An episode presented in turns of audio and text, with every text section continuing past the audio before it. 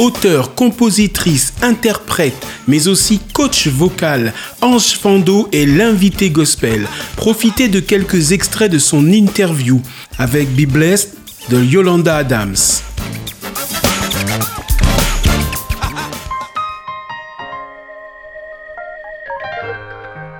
J'ai compris une chose, que cette période difficile que nous avons à traverser, nous devons la traverser d'abord dans notre intériorité.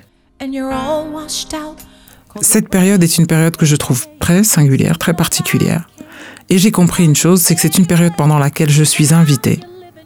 On me demande de m'auto-centrer, de me tourner vers moi, de m'observer, de m'embrasser, de me regarder tel que je suis ici et maintenant, et de voir la manière dont ici et maintenant j'ai envie de construire demain, en dépit de ce qui peut être appelé une folie, euh, d'un truc qui est là et, qui nous paralyse tous.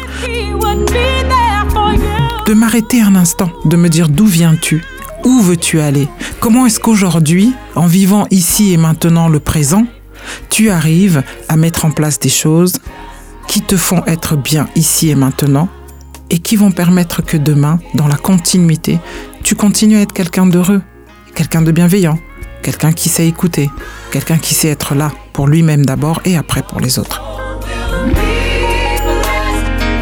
Le gouvernement, on peut avoir dit que ces métiers ne sont pas essentiels. Ben, ça dépend pour qui. Même hors temps Covid, certains vous auraient dit que ce n'était pas des métiers essentiels.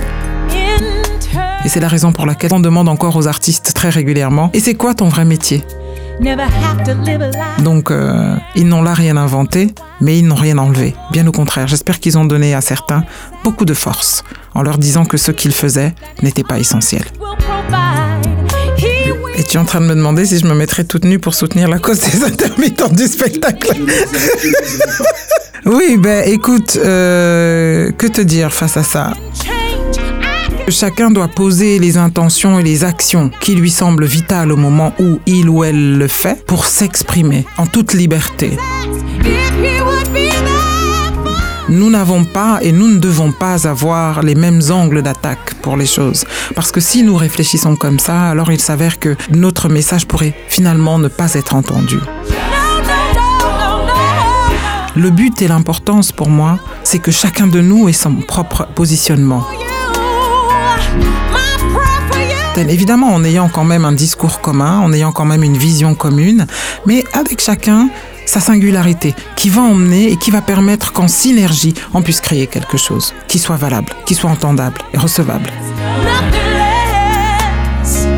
Il faudrait aussi que nous ayons la volonté de créer ensemble, de co-créer, de faire des choses ensemble, d'avancer. Souvent, nous l'avons cette volonté-là dans nos mots. Nous l'avons dans lorsque nous nous rencontrons en concert et que euh, on va nous mettre ensemble, qu'on va être euh, euh, un groupe, un cœur qui va être créé de manière exceptionnelle.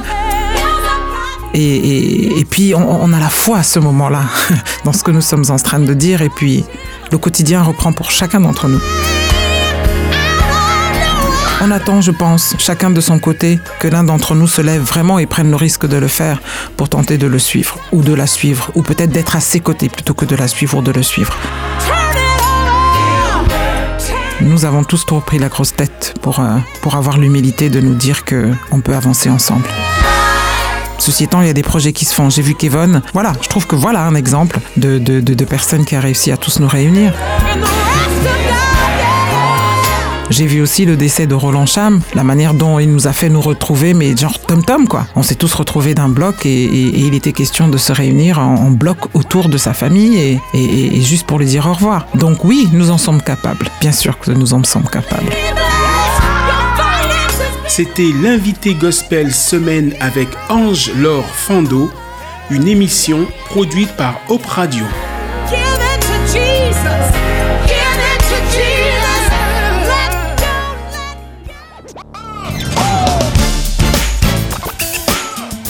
Ne manquez pas samedi à 16h et dimanche à 21h l'intégrale de l'interview d'Ange-Laure Fando. À Paris et Marseille en DAP+, en ligne et podcast sur opradio.fr.